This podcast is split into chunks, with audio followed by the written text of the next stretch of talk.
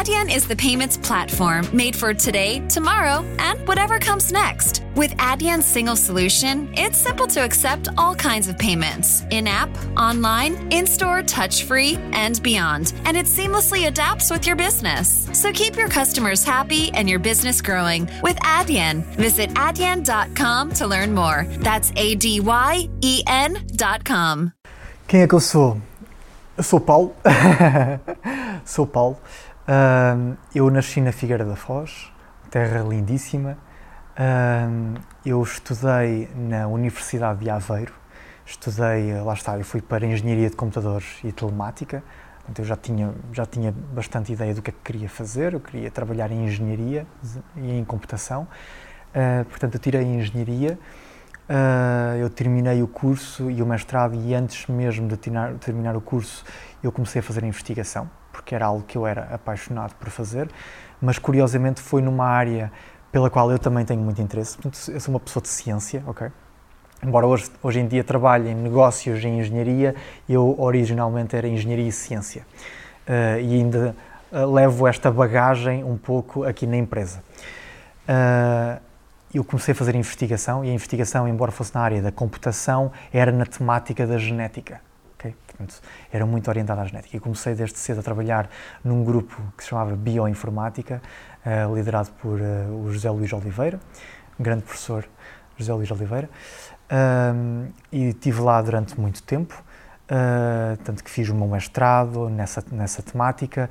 Mais tarde fui fazer investigação durante uns meses uh, na Carnegie Mellon, nos Estados Unidos, uh, na área do machine learning, uh, porque era uma área que começava, portanto, já há muito tempo, muito antes, não começava, mas voltava a ter muito buzz à volta daquela área, na área da, da, da investigação. Já se via que aquilo estava, estava a ser aplicado em muitas áreas com bons resultados. Não como hoje em dia, hoje em dia não se fala de outra coisa, mas é mais hype hoje em dia do, do que, do que era na altura. Uh, quando eu voltei para Portugal, comecei o meu doutoramento. Fiz doutoramento em Computer Science na Universidade do Porto, Universidade de, de, de Aveiro e Universidade do Minho. Era um programa doutoral em conjunto. Um, e juntei as duas temáticas, Machine Learning com a genética. Portanto, e eu tive a desenvolver trabalho. Uh, portanto, isto não tem nada a ver com o campo, como podes ver, não tem absolutamente nada a ver com o campo dos, dos influenciadores e do mercado digital. Uh, mas trabalhei na área da genética eu desenvolvi uh, alguma investigação no sentido de tentar, tentar analisar padrões no ADN humano e apenas olhando para o ADN de uma pessoa perceber se ela tem doenças, se ela tem potenciais mutações que pudessem uh, eventualmente dar origem a uma doença. Portanto, foi isto que eu tive a, a fazer usando machine learning. Uh, no final do meu doutoramento, eu conheci o meu sócio, Manuel Albuquerque. Uh, Falaram-lhe de mim, ele tinha umas ideias interessantes uh, no, no, sentido de, de, de, criar uma espécie de uma rede social. Portanto, o Facebook era uma coisa, um, um estrondo na altura, era mais um daqueles caminhões de 7 toneladas a entrar pelo, pelos países adentro era um estrondo na altura e o meu colega Manuel, que, é, que, era, que é muito empreendedor, ele via uma oportunidade ali, via uma oportunidade de agarrar nessa ideia do social, do, do mídia social na internet, que estava a entrar com força, e aplicá-lo a uma nova área, que é a área, área do desporto. Pronto. E ele encontrou-me, falámos e começámos uma empresa que na altura se chamava a Rad Legacy foi o nosso primeiro, aliás, começou como Switch On e depois foi a Rad Legacy, uh, que foi a nossa primeira experiência com o empreendedorismo, teve, viveu durante algum tempo, ainda hoje existe, uh, mas eventualmente nós percebemos que havia um novo mercado a crescer e era o mercado do social media qualquer coisa, o mercado dos blogs, que já existia há algum tempo, mas estava a ganhar outro tipo de expressão, nomeadamente uma visibilidade económica porque ao ter a atenção de mais pessoas, naturalmente vai também chamar a atenção das marcas, uh, das pessoas que querem, das entidades que querem fazer, dos anunciantes que querem fazer publicidade. Uh, e nós percebemos, ok, há aqui uma oportunidade, vamos pivotar o nosso negócio, deixar a Rad Legacy criar aquilo que é hoje em dia a Prime Tag, que também sofreu uma série de evoluções na medida em que o próprio mercado foi evoluindo, foi nascendo em Portugal, o mercado, de, estamos a falar de uma época que o mercado de influência não existia. O marketing de influência não existia. Era, era, era uh, algo do futuro. Uh, existia sempre os blogs. Uh, e nós já começávamos a fazer trabalho muito com publishers, muito com, com blogs, sites de notícias, etc., uh, no sentido de tentar ajudá-los a monetizar uh, os blogs deles, com ferramentas, com uma ligação entre esses publishers e as marcas. Portanto, tentámos estabelecer uma ponte entre os dois através de tecnologia que levava tráfego de um lado para o outro e pagava-se por clique ou pagava-se por venda. Uh, isto foi evoluindo a par com a própria evolução do mercado. Isto foi evoluindo com uh, o que é hoje em dia o, o mercado da influência, do marketing de influência, que veio com mais redes sociais, como o Instagram, veio com o YouTube, veio com o Facebook, com o Pinterest, agora com o Twitch. É? Uh, esses todos vieram trazer novidades para o mercado e estas possibilidades que falámos ainda há pouco, as possibilidades de criar audiências. Novamente, isso foi uh, trazendo, chamando a atenção dos advertisers, dos anunciantes. Também chamou a nossa atenção e, como já tínhamos alguma experiência, novamente adaptámos a nossa tecnologia, a nossa empresa para ir ao encontro daquilo que eles precisavam. A minha primeira experiência com a internet foi quando, quando eu fui para o ciclo.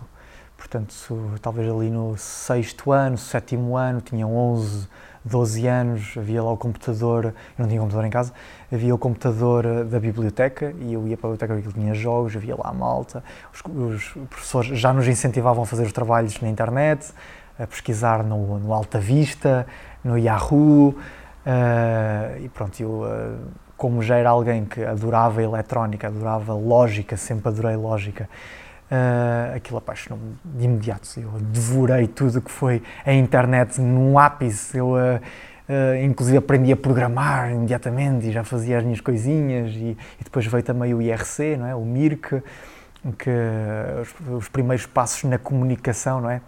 Na internet, os, as chat rooms. que, que, pronto, era, lá está, mais um sintoma das vontades humanas de comunicar, de chegar mais além, de fazer coisas e eu fiquei logo apaixonado em, em muito cedo.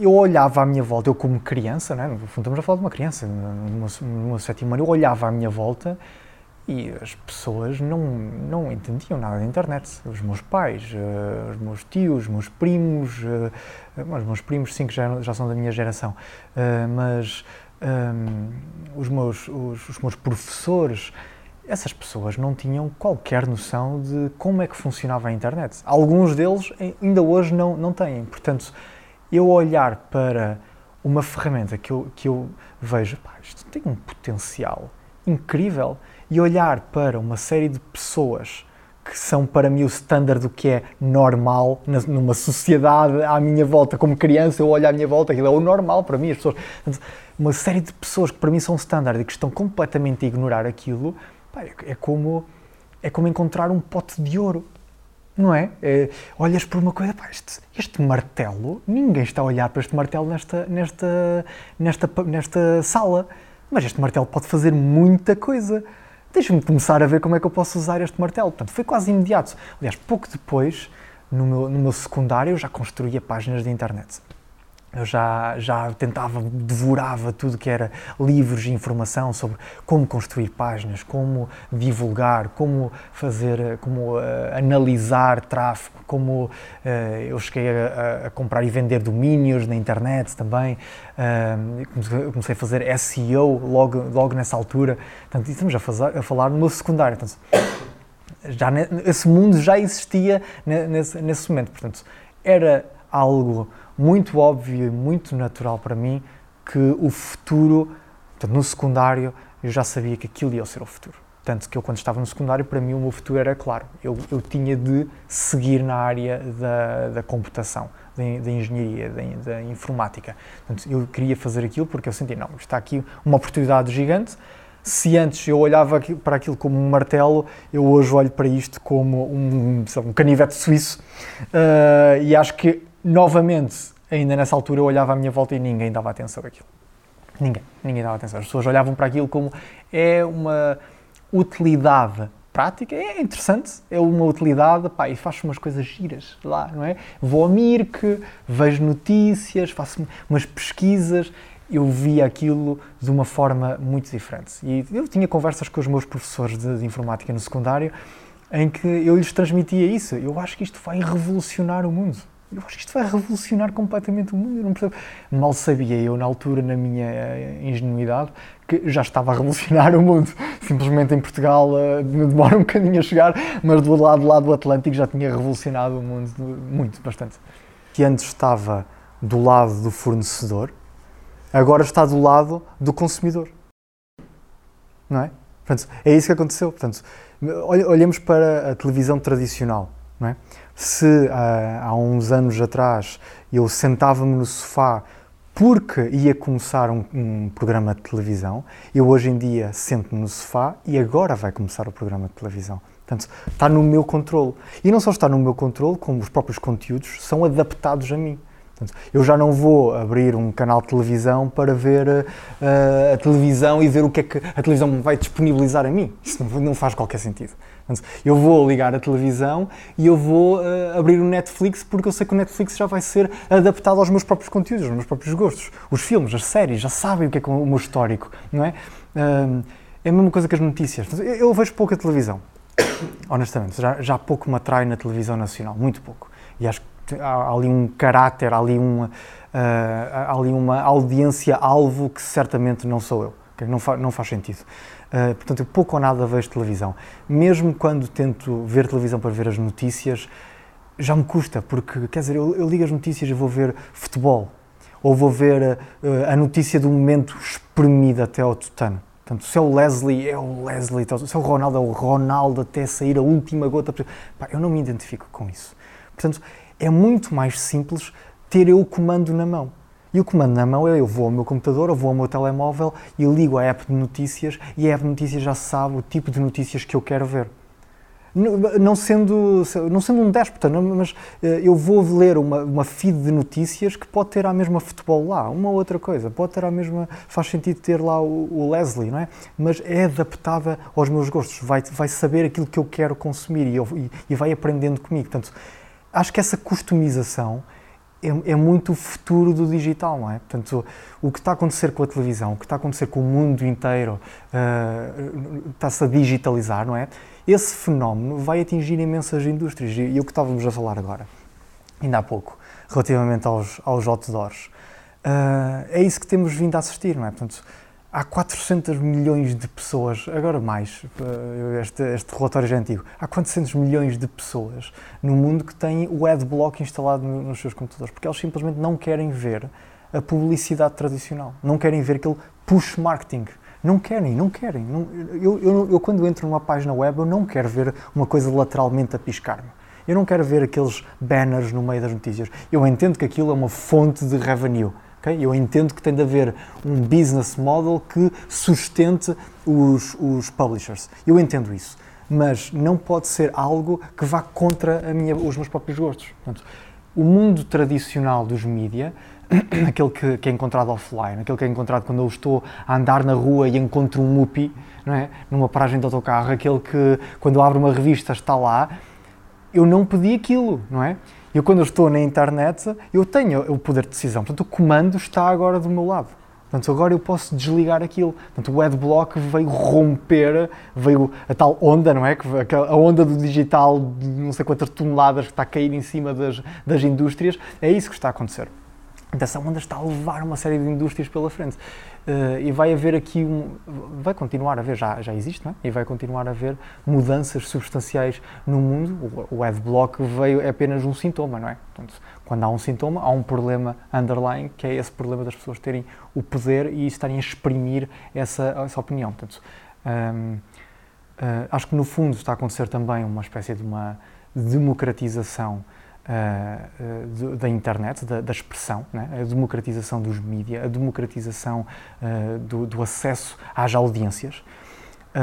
e essa democratização é refletida nestas pequenas coisas que eu ainda agora falei, como os blocos e afins, é, é, é, refletida também noutros aspectos, como por exemplo o aspecto em que se, antes, se antes os mídias tradicionais eram um, o, o, centro onde as, as indústrias, as marcas iam ter sempre que queriam fazer publicidade porque eram centros, eram, era centralizado. Eles iam ter com a rádio, ou iam ter com a televisão, ou iam ter com os jornais ou com as revistas, mas eram, sobretudo, estes, estes meios, iam ter com eles e pagavam e estavam no, no, a sua publicidade estava a atingir as audiências que eles queriam. Portanto, isso era o tradicional. Hoje em dia já não é assim. Portanto, assistiu-se com, com uh, o brotar da internet, assistiu-se a uma democratização absurda do acesso às audiências. Primeiro, numa primeira vaga, com a criação dos canais na internet, portanto, a facilidade em criar novos websites, a facilidade em criar estes canais na internet que veiculam a mesma informação que é veiculada pelos meios tradicionais, o vídeo, o texto, as imagens, o som, portanto, a música, tudo uh, veiculam a, a, mesma informação, mas numa quantidade absurdamente maior. Portanto, um, um espectro imenso de opções de canais novos. Portanto, se antes uma marca ia ter com uma televisão e pagava e tinha a publicidade naquele canal, nos quatro canais, nacionalmente nos quatro canais, hoje em dia, se uma, se uma marca quer fazer publicidade na internet, uh, é muito mais complicado, não é? Portanto, hoje em dia já não, porque já existem ferramentas, mas há uns anos atrás, há 15. Geico asks, how would you love a chance to save some money on insurance? Of course you would. And when it comes to great rates on insurance, Geico can help. Like with insurance for your car, truck, motorcycle, boat, and RV. Even help with homeowners or renters coverage. Plus, add an easy to use mobile app, available 24 hour roadside assistance, and more, and Geico is an easy choice. Switch today and see all the ways you could save. It's easy. Simply go to geico.com or contact your local agent today. anos atrás era muito mais complicado, há 20 anos atrás era muito mais complicado, porque a democratização que a internet veio trazer desses canais, portanto, todos os websites, tornou muito difícil comunicar com todos eles. Portanto, eu, como marca, se quiser fazer publicidade na internet, como é que eu vou comunicar com este canal e este e mais 400 mil canais que existem e meter a minha publicidade lá? Não é escalável. Não é escalável a contactar estes canais todos, não é? Não é fácil. Uh, é extremamente difícil e foi isso um, o trabalho com, por exemplo, o Google o que é que o Google veio fazer? O Google veio colocar estrutura nesse novo mundo.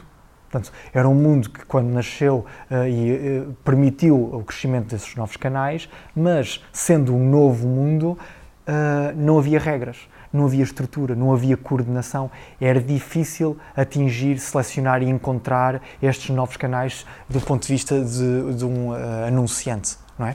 Portanto, o Google veio trazer estrutura, criou ferramentas como o, o AdSense, não é? Portanto, o AdWords, uh, para atingir estas pessoas, estes, estes canais e dizer, portanto, uma marca agora, se quiser fazer publicidade na internet, vai a uma ferramenta do Google, uma apenas, novamente a centralização, né? eles aproveitaram-se da de democratização de um, de um meio, vai ter com o Google e faz publicidade nas pessoas que quiser, nos canais que quiser, de uma forma hiper escalável. Portanto, foi isso que aconteceu. No entanto, o Google está a imitar um modelo tradicional. Portanto, quer dizer, não está a imitar, eles no fundo viram que era isso que estava a acontecer e criaram estrutura sobre uma coisa que já estava a acontecer. Portanto, não, é, não é culpa do Google de todo, simplesmente é uma evolução natural. Existia fisicamente, no mundo offline, nasceu o mundo online, onde há presenças e audiências, etc., e uh, uh, naturalmente copiou-se o modelo. Uh, acho que hoje em dia se está a viver uh, um momento semelhante, portanto, está-se a reviver a mesma coisa. Não, é, não pelo nascimento da internet e destes canais que, são, que eram os websites, estamos a falar dos websites, né? não pelo nascimento dos websites, porque os websites agora estão muito bem estabelecidos, mas sim uh, pelo, pela facilidade com que hoje em dia, outra vez a democratização, mas a democratização de acesso haja audiências. Portanto, a facilidade com que hoje em dia qualquer pessoa acede a uma imensidão de audiências. Qualquer pessoa cria um canal novo, um blog, um Insta, uma, uma, conta de Instagram, eh, uma conta de YouTube e acede a uma vastidão de pessoas. Portanto, qualquer eh, um miúdo de 12 anos pode ter um canal de YouTube onde fala de jogos ou fala de, de, dos seus assuntos e tem uma imensidão, pode ter 100 mil seguidores no YouTube. Estamos a falar de uma criança de 12 anos.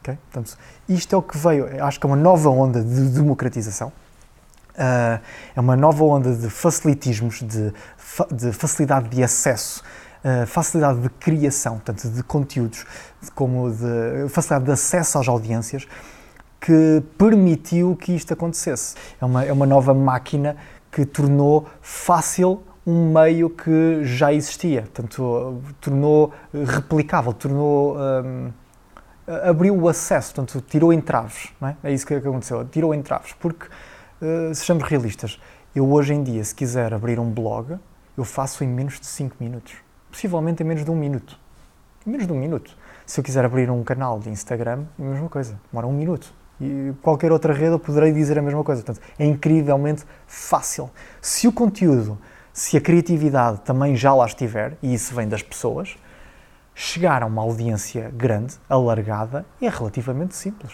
E nós vemos isso em, em todo lado. Uh, brotam debaixo de cada rocha novos influenciadores todos os dias.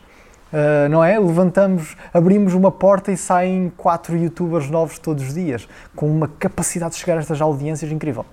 Portanto, o mesmo que aconteceu há 20 anos atrás uh, está a acontecer agora, que é, existem novos canais uma, uma nova, vamos lhe chamar indústria, não é bem uma indústria, mas um novo, uma nova forma de comunicação, uh, novos canais que não têm, que estão, falta-lhes amadurecer, não têm regras, não têm estrutura, não têm coordenação, eh, não há forma fácil e escalável de trabalhar com eles. Portanto, estamos a assistir novamente àquilo que aconteceu com os websites. Portanto, se, eu, se novamente, se um, um, um, anunciante quiser trabalhar com uma data de influenciadores, é muito difícil hoje em dia. É muito difícil. Portanto, se eu quiser trabalhar com um ou dois, eu vou falar com um, vou falar com o outro, falo com eles e tenho aqui um arrangement. Se eu quiser trabalhar com 100 influenciadores, não é uma tarefa escalável. É preciso uma equipa inteira para fazer isso.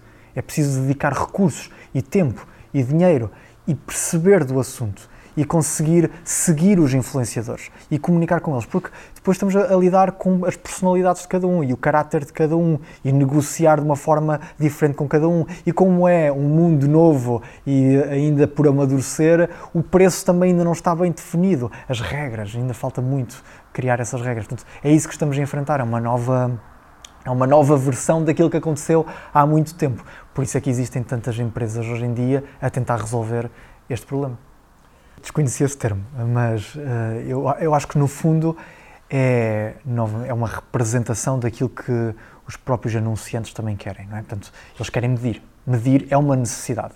É uma necessidade porque a pessoa que está dentro da empresa a medir vai ter de reportar alguém, em primeiro lugar, ok? Ela vai ter de reportar para justificar os investimentos, justificar os gastos, uh, mostrar progresso. Uh, portanto, medir é sempre importante e alguém que não mede está a tirar dinheiro para o lixo.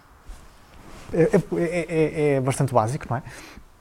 Uh, medir foi sempre uma, é uma presença, é, está em, em, todas as indústrias uh, e não só a nível televisivo ou a nível das rádios, mas se pensarmos, por exemplo, num MUPI, numa, numa estação de, numa paragem de autocarros, também tem de ser medido de alguma forma. É? Qual é o impacto que, aquele, que aquela publicidade que ali está vai, vai ter? É? Quantas pessoas é que passam por ali e veem aquilo? Tudo? É necessário medir isto.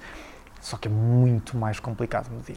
Estamos a falar do mundo de estimar com um versus um mundo de quase acertar, ok? Portanto, no mundo digital nós temos uma fiabilidade centenas ou milhares de vezes superior a essa fiabilidade. Portanto, é uma aposta muito menos arriscada.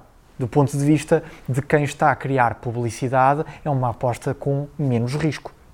Mais probabilidade de sucesso, mais fácil medir, uh, mais fácil ter um feedback loop de, ok, isto, eu fiz esta experiência, medi, correu bem ou correu mal, deixa-me levar esses inputs e fazer alterações. Portanto, tem de haver sempre aqui um feedback loop.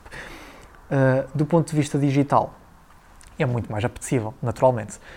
No entanto, uh, esta falta de estrutura que existe no novo mundo, uh, o novo mundo do, do, do marketing de influência, falta, uh, falta de maturidade faz com que a medição muitas vezes seja completamente errada, completamente ao lado. Portanto, uma marca que está a escolher influenciadores para trabalhar, se calhar vai olhar para o número de followers, ou o número de likes, ou o número de comentários e julgar que isso é uma medida de sucesso. Portanto, estas vanity metrics muitas vezes têm muito pouco significado, porque é altamente dependente dos próprios objetivos da marca.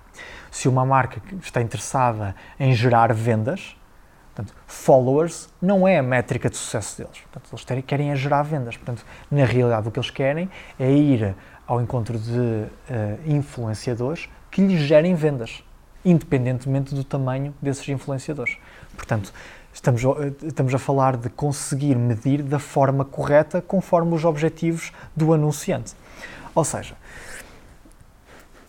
há aqui dois passos bastante distintos quando se, quando se trabalha com influenciadores. O primeiro passo é que eu, como anunciante, eu tenho de trabalhar com influenciadores com quem eu me identifique. À imagem da minha marca, à comunicação da minha marca. Portanto, tenho de se identificar com a minha marca. Esse é o primeiro passo. E um, uma, uma, segunda fase é uma fase muito mais transacional, em que deste grupo inteiro de influenciadores que, com quem eu me identifico, eu quero é trabalhar com aqueles que, neste momento, nesta particular campanha, neste, neste, neste espaço curto temporal, vai ao encontro dos meus objetivos. Portanto, se eu tenho um objetivo de, por exemplo, uh, reach, é? portanto, chegar a uma quantidade de, de determinada de gente, Uh, se esse é o meu objetivo, eu tenho que trabalhar com influenciadores que me levem a muitas pessoas. Mas é importante haver aqui uma componente de transparência, porque followers não são pessoas. Okay? Followers não são pessoas. Já se fala, toda a gente fala de fake followers, sabe-se da existência disso, é, é, é transversal uh, à, à, indústria, uh, há bots, há tudo e mais alguma coisa. Portanto, há falsidades, mas não só falsidades, há, há próprias há contas que se calhar uh, há likes que se calhar não deviam contar da mesma forma. Portanto, se uma marca gosta de um influenciador, essa marca não devia ser contada como uh, alguém útil para a minha campanha, porque eu não vou vender nada à minha marca, não é? Portanto, imaginemos que uma marca está a fazer então uh, uma campanha de reach. Eu quero selecionar influenciadores com base na quantidade real de potenciais consumidores que eu posso atingir, que eu vou atingir. Não é? Portanto, não tem a ver com o número de followers. Portanto, essas métricas, as vanity metrics, muitas vezes têm de ser traduzidas noutras coisas. Se eu tenho uma campanha para chegar a muita gente, eu quero é chegar a muita gente. Se eu tenho uma campanha para gerar vendas, eu quero é gerar vendas e isso é independente do número de followers. Muito pelo contrário, pode haver influenciadores que são pequenos. Eu vou-te dar um exemplo. Um influenciador pequeno pode, ter, pode ser pequeno porque é super focado. Isso é super focado e significa que a audiência desse influenciador hum, é muito mais interessada, é muito mais, está fidelizada com aquilo que aquele influenciador diz. Portanto, embora ele seja pequeno, ele se calhar tem uma capacidade de gerar vendas, de conversões para a marca, muito maior do que um influenciador grande e enorme, que é muito mais geral e abrangente nas suas temáticas. E se calhar não tem tão, tanto poder de persuasão, não é? E se calhar toca em vários temas. Se quer trabalhar com influenciadores, tem de saber logo a partir qual é o meu objetivo. Uh, e existem várias componentes aqui. O que eu te falei há pouco foi de audience health, portanto, qual, isso significa qual é a qualidade de uma audiência de um influenciador. Portanto, o Cristiano Ronaldo tem uma percentagem uh, brutal de fake followers. Tem. Não quer dizer que seja culpa dele, não quer dizer que ele tenha comprado. Provavelmente não, não comprou, mas o próprio comportamento de, destes bots, destes fake followers, tendem a seguir canais que são muito grandes, como o Cristiano Ronaldo, okay? para parecerem reais. Portanto, eles têm de parecer reais, que é para não arriscarem que uh, os donos dessas redes, neste caso o Instagram, os apaga, apaga essas contas. Portanto, eles para se manterem vivos tendem a seguir uh, o Cristiano Ronaldo. E isso faz com que o Cristiano Ronaldo tenha uma porcentagem absurda de fake followers. Portanto, uma porcentagem grande. Portanto, isso é o Audience Health. Uh, outra componente interessante é o Audience Overlap. Porque se eu quero fazer uma campanha de reach, eu quero chegar a muitas pessoas. E eu, para chegar a muitas pessoas, eu tenho de saber neste influenciador, neste influenciador e neste influenciador, e este publisher e etc., uh, qual é uh, o cruzamento que eles têm em termos de audiências. Porque se calhar dois influenciadores têm exatamente a mesma audiência. Portanto, isto é um audience overlap e eu estou a pagar dois influenciadores para chegar às mesmas pessoas.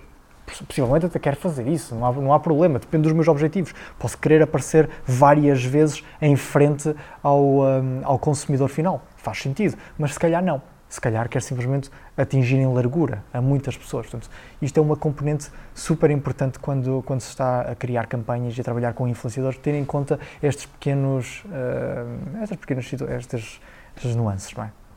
há, há, há grupos de pessoas, há grupos de, de, empresas que são as empresas, novas empresas digitais, uh, por exemplo, conheces os óculos Ockers? Os Ockers, muito, muito conhecidos, uh, é uma empresa puramente digital. É uma empresa que nasceu na internet, vende óculos pela internet e tem um sucesso tremendo na internet. É uma empresa que não é nada iliterada. Portanto, ela, ela percebe bastante do assunto, ela sabe trabalhar no meio. Portanto, é uma empresa que já tem maturidade digital. É fácil tra trabalhar, é fácil comunicar com uma empresa assim, porque é uma empresa que já nasceu nesse meio, ela compreende totalmente esse meio, portanto, é fácil traduzir, não é preciso uh, fazer um babysitting, não é preciso fazer uma educação para levar o cliente a entender que neste novo mundo é preciso uh, estabelecer determinadas regras. Mas esse grupo ainda é muito pequeno especialmente em Portugal. Mas pode-se dizer no mundo inteiro, mais em Portugal, mas no mundo inteiro ainda é relativamente pequeno. A maior parte de, das empresas tem muita iliteracia. Uh, são empresas que não estão uh, habituadas a lidar. O, o, próprio meio ainda não tem regras. Então, vamos outra, novamente uh, àquilo que eu disse há pouco. O próprio meio ainda precisa definir as suas regras. Mas estas empresas também estão um bocado tentar apanhar. Portanto, e é complicado para essas empresas trabalhar uh, em marketing de influência, em particular, porque não sabem as regras. E é-lhes complicado comunicar com os influenciadores, é-lhes complicado trabalhar em escala. Uh, e não sabendo as regras, às vezes a penetração nestes clientes é muito complicada. Ou seja, uh, levar estes clientes a terem sucesso é muito complicado porque eles próprios ainda precisam de alguma educação e de, de construir alguma bagagem no assunto. Portanto, as empresas vão ter de, de enfrentar determinadas opções. Não é? é inevitável. Nós vivemos num mundo evolutivo em que estamos a assistir a uma aceleração no automatismo, na digitalização, no aumento da tecnologia absurdo, brutal. Uh, portanto, estas empresas, mais cedo ou mais tarde, vai se tornar inevitável que elas enfrentem concorrência acelerada, concorrência com base em novas tecnologias. E essa concorrência é muito perigosa se, elas não, se estas empresas não tiverem digitalizadas e, e já a trabalhar no meio. Uh, é perigoso porque, primeiro, podem ser concorrência do exterior, uh, segundo, porque as empresas tipicamente digitais têm custos muito mais baixos. Os automatismos trazem custos muito mais, muito mais baixos. Portanto, há menos mão de obra, há maior capacidade, há mais escalabilidade no que se está a fazer, é mais rápido atingir mais gente, mais objetivos. Portanto, é muito fácil uma empresa que não se digitalize, uma empresa que, que tente uh, permanecer uh, conservadora, ser alvo e sofrer as consequências da concorrência uh, tecnológica. Portanto, isto já se vê em praticamente todas as indústrias. Poucas são as indústrias que não, que não enfrentam este problema. Portanto, uh, isto é inevitável e isto vai acontecer. Elas vão ter este, esse cost of ignorance. Uh, o custo poderá ser a própria, a própria empresa deixar as próprias empresas perderem-se e serem substituídas. Portanto, é evolução natural, né? como estavas a falar há pouco, e faz todo sentido. Isto é, é darwinismo. Um, survival of the fittest. É, há uma concorrência. Por um lado temos a televisão tradicional, que tem, é um modelo com 60 anos, uh, e por outro lado temos uh, os novos, novos meios. E ele, é um comentário excelente, porque não interessa qual é o meio. É? Ninguém se importa com isso. Seja no meu telemóvel, seja no meu computador, seja na televisão, não importa. Eu quero é assistir ao conteúdo quando eu quiser e qual o conteúdo que eu quiser. Portanto, ainda não é customizável ao ponto do jogo de futebol começar quando eu quiser, mas certamente que consigo ver uma gravação quando eu quiser, não é? Portanto, e acho que faz todo o sentido. E a, a, a televisão tradicional, eu não vou dizer que tem os dias contados, porque não tem. Uh, vai continuar a existir durante muitos anos e existe uma audiência, existe um segmento de mercado para essa, essa televisão tradicional. No entanto, a maior parte da televisão tradicional vai ter obrigatoriamente de se adaptar ao novo modelo. É inevitável. É inevitável. Eu pessoalmente não vejo, não sei se tu vês, mas eu pessoalmente não vejo. Uh, eu sei que uh, a maior parte da minha geração pouco ou nada vê e sei ainda mais que as novas gerações, zero. Não estou minimamente interessadas nisso.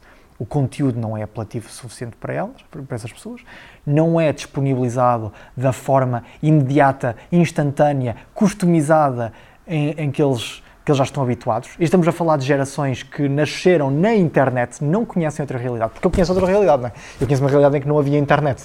Eu conheço uma realidade em que eh, tinha um modem lá em casa e fazia pipipi, é? e o cliques e o sapo. Portanto, eles não conhecem essa realidade. Eles conhecem a realidade que a internet é, é normal. Tal como a minha realidade foi a televisão ser normal. Portanto, eles não vão admitir que as coisas sejam diferentes daquilo que, da forma como eles já conhecem. E essa forma é o, o que está nos bolsos das calças deles hoje em dia. É? Um, portanto, esse comentário é, é, totalmente propositado e mostra, mostra um pouco de visão do, do CEO da, da Eleven Sports, porque faz todo sentido o, o, os conteúdos over the top, não é? O OTT. Eu acho, acho, que temos, acho que temos muitos sinais, tanto negativos como positivos. Portanto, uh, existiram problemas, existiu reatividade. E isso é importante e é um bom sinal. Portanto, existiu, existiram problemas, existiu Cambridge Analytics, existiu um, a própria manipulação das eleições no, nos Estados Unidos por parte da Rússia, existiu. Um, no Reino Unido o Brexit que foi altamente levado de forma digital.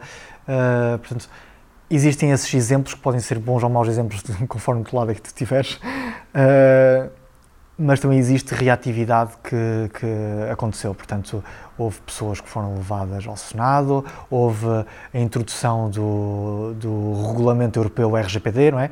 Uh, que vem mostrar que há preocupação com este assunto e que se estão a criar bases para a sustentabilidade, sustentabilidade futura uh, do, do, do, suporte e da proteção dos nossos próprios dados, que é um tema muito sensível e muito importante.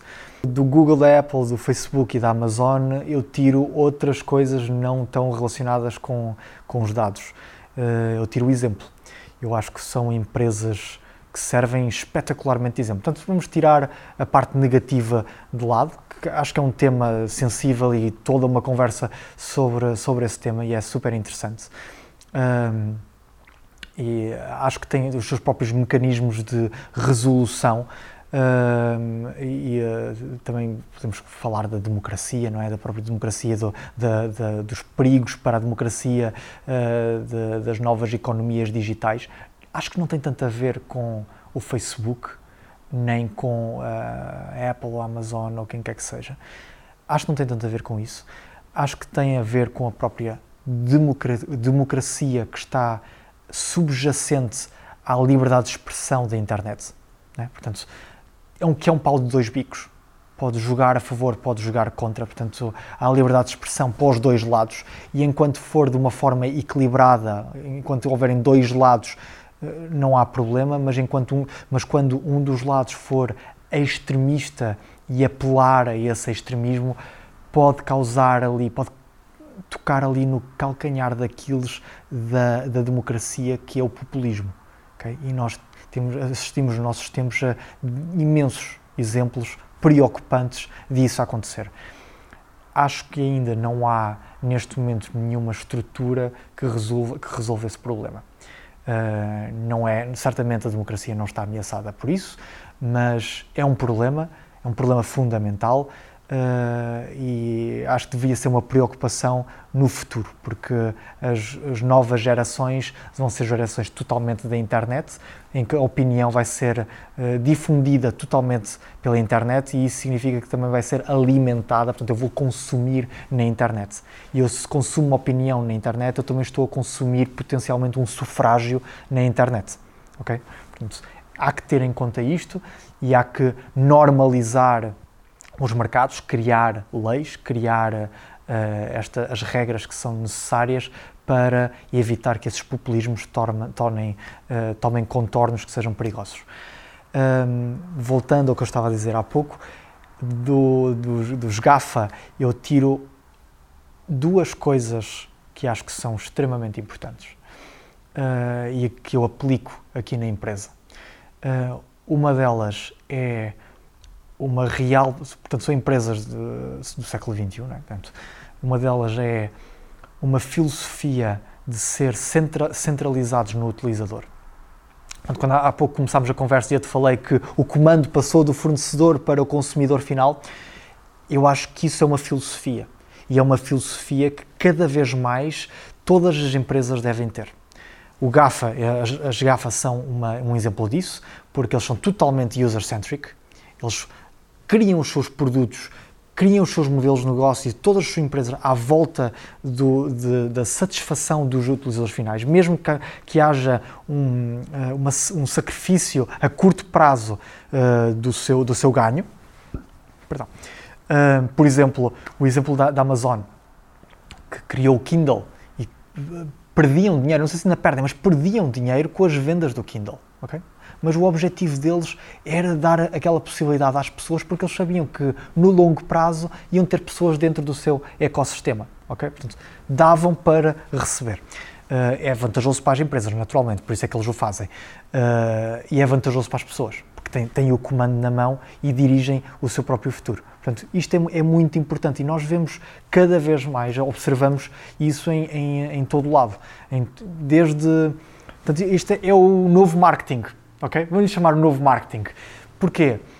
Um, andando muito para trás, para a Revolução Industrial, antes da Revolução Industrial, um, havia, havia um equilíbrio entre procura e oferta. É? Portanto, depois da Revolução Industrial, o que aconteceu foi que a criação de produtos tornou-se imensamente mais escalável e mais fácil e com um custo muitíssimo mais baixo.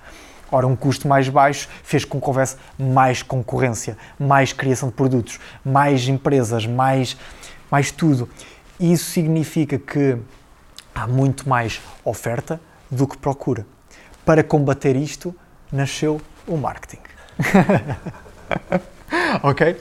E o marketing veio servir este propósito de atingir um, as massas de uma forma muito mais segmentada portanto tentar, eu se quero vender fraldas, eu vou, eu antes, se antes, vendia fraldas às mulheres, Hoje em dia o marketing está tão avançado que vende fraldas XPTO a mulheres de Lisboa com 23 anos de cabelo loiro, ok? Daquele bairro. Portanto, é neste nível que nós já estamos a atuar. Mas mais do que isso, já ultrapassamos a barreira do marketing. O marketing já não é suficiente, porque o marketing também se banalizou todas as empresas também têm acesso aos mesmos níveis de marketing. E a criatividade, por muito que seja boa, e é boa, e é interessante, e é um fator distintivo entre, entre as empresas, é o que é. Há limites para, para isso. Portanto, estamos num novo nível pós-marketing. E esse novo nível é o de que os produtos e os serviços têm de ser altamente customizados, altamente adaptados lá está o exemplo de eu olhar para o meu telemóvel e eu querer coisas que são para mim, ou abrir o Netflix e são coisas para mim. Os produtos têm de ser feitos muito direcionadamente às pessoas e à volta das pessoas. E eu acho que os GAFA trouxeram essa, essa filosofia, demonstraram que essa filosofia é altamente escalável. Aliás, é absurdamente escalável, basta ver a escala deles. Uh, deixar as pessoas contentes e dar às pessoas aquilo que elas querem é um negócio lucrativo. dar às pessoas aquilo que elas querem é um negócio lucrativo. Hum, e eu trago para esta empresa, eu tento implementar essa filosofia.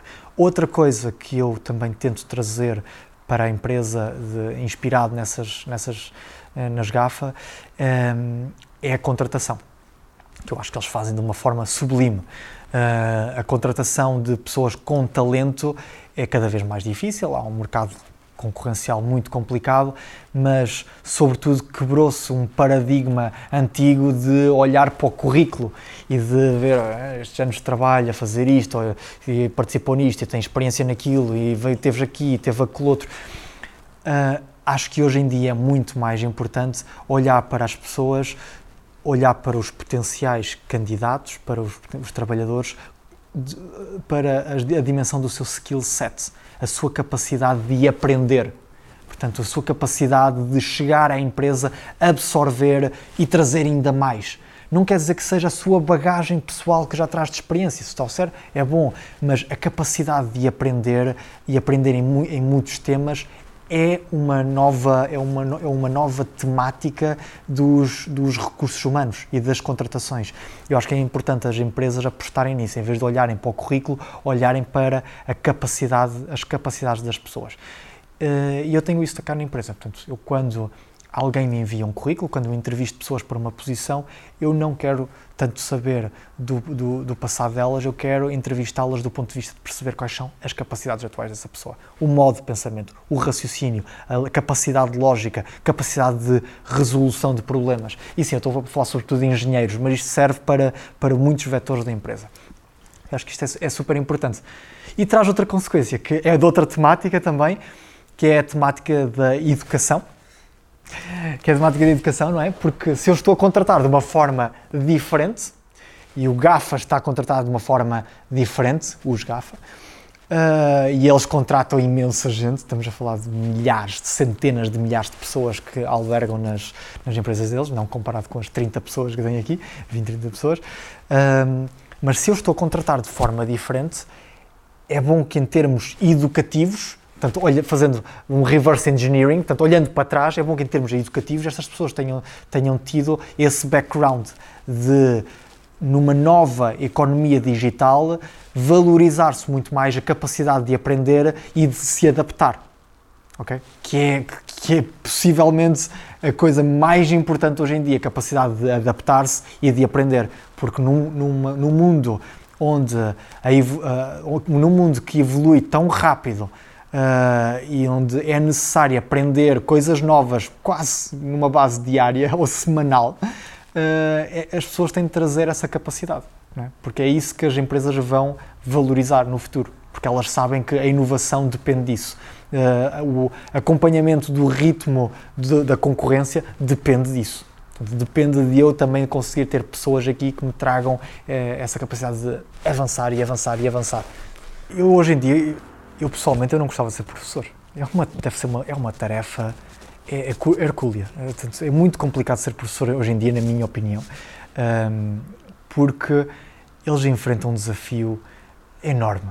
Portanto, há aí duas, duas facetas. Uma é, é eu aprender porque tenho de decorar, tenho de absorver conteúdos Portanto, estamos a falar de cultura, estamos a falar de, das bases necessárias, mas estamos a falar, por outro lado, isto é uma balança entre duas coisas, e a outra coisa é o aprender, uh, é o formatar minha, o meu pensamento. Portanto, é o aprender a aprender, é o saber ter as ferramentas necessárias para lidar com, uh, as, os novos, com novos desafios. Portanto, e acho que ser professor é sempre um balanço entre estas duas coisas, porque ele tem obrigatoriamente de despejar aquela cultura que é necessária para conseguir acompanhar, para os, os uh, educantes uh, conseguirem acompanhar o mundo, uh, e por outro lado, terem as ferramentas necessárias para avançar o mundo é? e adaptarem-se dentro do mundo.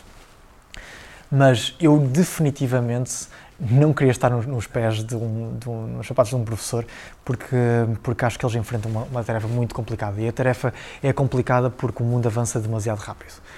Um mundo tecnológico digital e autónomo e tudo e mais alguma coisa uh, a matéria é muito complicado acompanhar o avanço da matéria. É muito complicado acompanhar o avanço científico sequer. Portanto nem estamos a falar de alunos e professores estamos a falar de um, de um médico de um arquiteto, de um engenheiro. É muito complicado. É muito complicado para mim, que trabalho numa empresa tecnológica, acompanhar os avanços da tecnologia na área da, da informática e da computação. Portanto, eu imagino como é que deve ser para um professor tentar acompanhar, tentar absorver tudo isto que acontece no mundo e transformar isto em conhecimento uh, mastigável. Não é? Portanto, eu não queria estar aí porque acho que uh, ser um professor, como tu disseste, e bem do passado, o professor típico, era um professor que trabalhava no presente e no passado, não é? Trabalhava com um manual que estava escrito.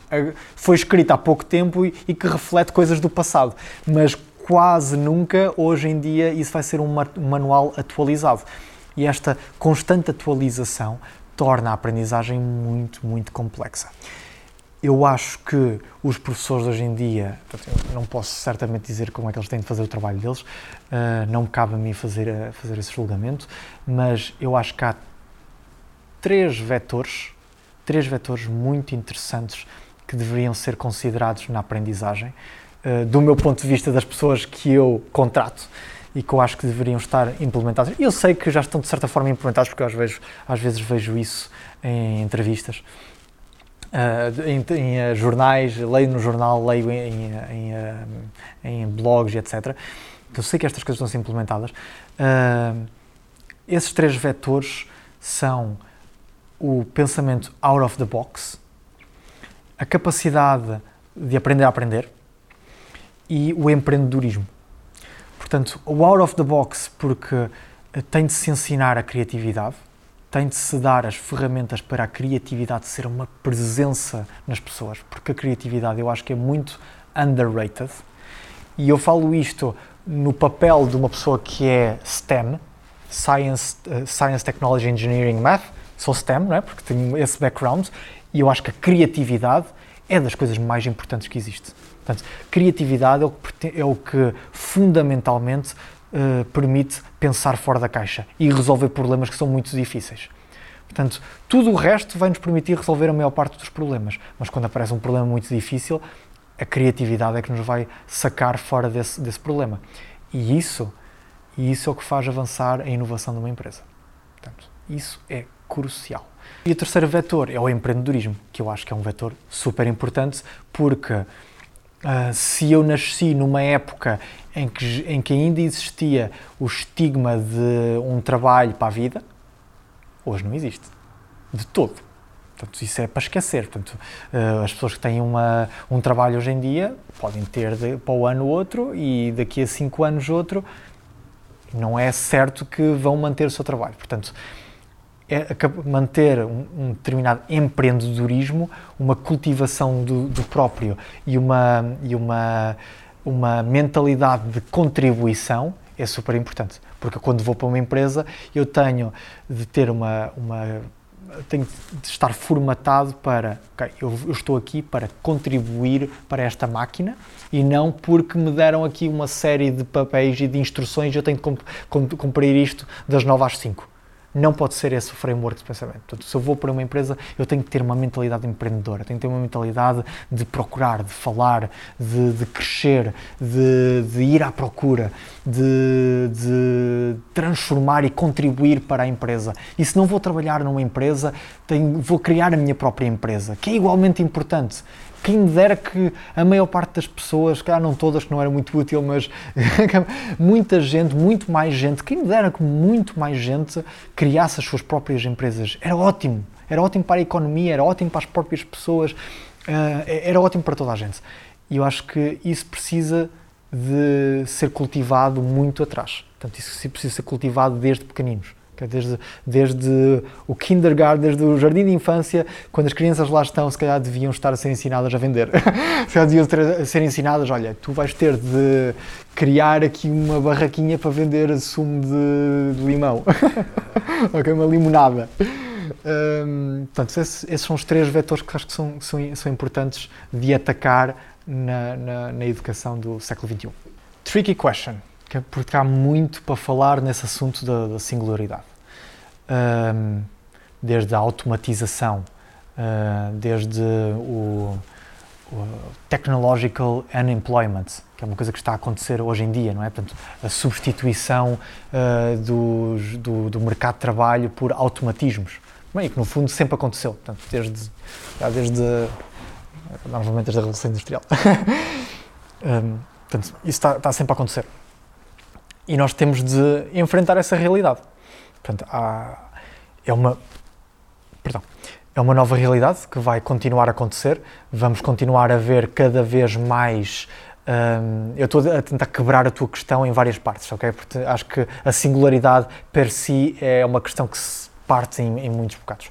Um, acho que a, a própria as economias vão caminhar este vão caminhar este caminho esta estrada de, do automatismo vai continuar a crescer e a crescer e a crescer e a comer uh, os, os, trabalhos desde aquele que é mais manual e mais repetitivo até eventualmente aqueles que são menos muito menos manuais e muito mais intelectuais. E já estamos a ver isso. Portanto se há uns anos preocupávamos com as as pessoas das portagens que deixaram de existir praticamente porque agora são totalmente automáticas. E há poucos anos preocupávamos com as caixas automáticas nos, nos supermercados ou com, não sei, com a, diz-me tu, ou outro automatismo, existem imensos. Portanto, os bancos, que agora o e-banking, não é? Portanto, eu já não vou nunca a uma caixa geral de depósitos nem a, nem a outro banco. Não vou lá para praticamente nada, eu faço tudo no meu. Portanto, se isto cada vez mais está a comer trabalhos, posições de mercado que são cada vez mais racionais, vamos lhe chamar assim, as racionais de um lado, as manuais do outro, se cada vez mais há de haver ali uma altura em que uh, vão apenas haver trabalhos cada vez mais racionais. Né? Portanto, se estes trabalhos estão todos comidos, não há, não há trabalho. Isso, mais uma vez, tem um impacto na educação, mas tem também um impacto na própria governação dos países, que têm de apostar uh, muito rapidamente na requalificação. Portanto, há pessoas que vão acabar por ficar para trás e têm de ser requalificadas para irem para a frente desta, deste threshold, desta, desta margem do automatismo. É? Portanto, tem de ser uma requalificação, acho que é um ponto fundamental dos Estados um, nesta, nesta nova economia de automatismos. Mas à medida que se vai aproximando cada vez mais, cada vez mais, os perigos vão sendo perigos, entre aspas, não são perigos. Uh, já lá vamos. Uh, vão sendo cada vez mais apertados porque já começamos a ver uh, máquinas a substituir o trabalho de médicos. Eu, eu, posso mostrar alguns vídeos completamente impressionantes de uma máquina a suturar, está no YouTube, de uma máquina a suturar uma uva na perfeição uma uva, uma casca de uma uva. Portanto, isto é muito complicado fazer isto. O médico é muito complicado fazer isto e uma máquina faz isto na perfeição. Portanto, estamos a falar do, de um trabalho que é altamente racional, não é? O trabalho de um médico. Estamos, já estamos hum, numa época em que há softwares que substituem parte do trabalho de um advogado. Okay? Porque ajudam a, a ler contratos, a ler processos, hum, os próprios um, a própria a Wikileaks, ok? Quando houve aquele escândalo ainda há pouco tempo do, do Panama Papers, não é? Um, eram tantos documentos, vamos falar de milhões, de milhares de documentos, que era quase impossível conseguir ler aquilo tudo e ligar os conceitos de um lado ao outro. Já há automatismos a fazer isso. Foi, aliás, foi largamente algum software que ajudou uma série de jornalistas a conseguir extrair dali a informação. Portanto, já estamos agora aqui a chegar mesmo aos trabalhos muito racionais. Portanto, o que é que vai acontecer quando encontrarmos a singularidade? A singularidade certamente não está aqui, a singularidade está aqui à frente, ok? Portanto, mas antes, muito antes da singularidade, uh, já vamos estar a atingir um nível de automatismo que já é ameaçador já é ameaçador para a maior parte das pessoas da sociedade, porque estamos a falar de, de blue collar e white collar uh, works. Portanto, é, é gente muito qualificada e aí a requalificação começa a tornar-se cada vez mais complicada. No entanto, não vamos causar pânico, uh, não é necessário, porque da mesma forma que este automatismo está uh, a causar um desemprego tecnológico, que é assim que se chama, ele também está a gerar lucros, está a gerar receitas. É? E essas receitas podem ser taxadas podem ser, podem contribuir de volta para os países. E há algumas ideias que já começam a brotar e já estão em experimentação, inclusive em vários países, que são muito interessantes e que vão ao encontro deste, deste, deste problema, como por exemplo Basic Income, Universal Basic Income, que é ter um salário, vamos lhe chamar um salário, não é um salário, é simplesmente uma, quanto uma bolsa de dinheiro que é básica e é dada a todos os cidadãos.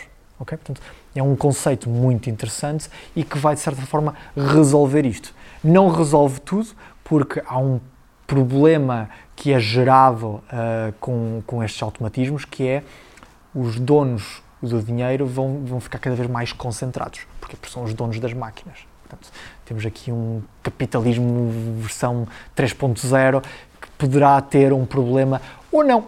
Vai depender de, de, forma como os Estados encararem essa, essa receita e essas empresas, porque podem simplesmente taxar mais e dar de volta aos cidadãos e as pessoas não fazem nada, não é? Porque podemos.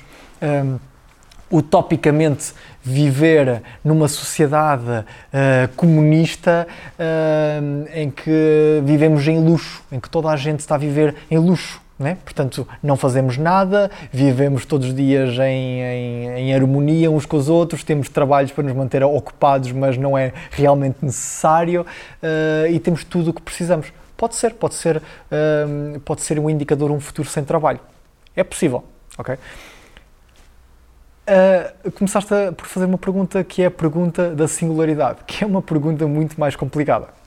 Portanto, o que nós falamos até agora é apenas o caminho até à singularidade, porque isto são automatismos, mas não quer dizer que seja inteligência artificial. Portanto, isto tem as suas ameaças para si. Muitas destas coisas já envolvem inteligência artificial e, à medida que vão se aproximando dos empregos mais uh, literados, mais racionais, eles vão tendo naturalmente mais inteligência artificial, porque nós somos seres racionais e inteligentes, portanto, uh, para para um, automatizarem as nossas tarefas do dia a dia, é, é, natural que seja necessária uma capacidade racional muito grande e equivalente àquela dos seres humanos. Eu espero que não aconteça de um momento para o outro, porque a singularidade é aquele evento que pode mudar isso. Portanto, se não acontecer de um momento para o outro, vai dar tempo às sociedades para se adaptarem. Portanto, vai haver, vai haver um economista, ou dois, ou mil, que vão olhar para estes problemas e encontrar essa fórmula que transforma as cinco pessoas que perderam potencialmente o seu emprego por causa de um automatismo e cobrar eh, uma taxa equivalente a essas cinco pessoas. Possivelmente não vai ser desta forma, porque senão não compensava se calhar a empresa, mas uh, transformar uh, essa receita em, uh, em universal income dentro do Estado. Uh, há muita discussão à volta disso, porque não é assim tão simples. Um, e, um e um mundo sem emprego também pode ser um mundo complicado para os seres humanos, não é? Portanto, um mundo sem vocação, um mundo sem motivação é um mundo de pressões. se calhar os únicos que iam ter emprego iam ser os psiquiatras e os psicólogos, se calhar não queremos esse mundo. Um, então, é estas, estas componentes todas têm de ser tidas em conta.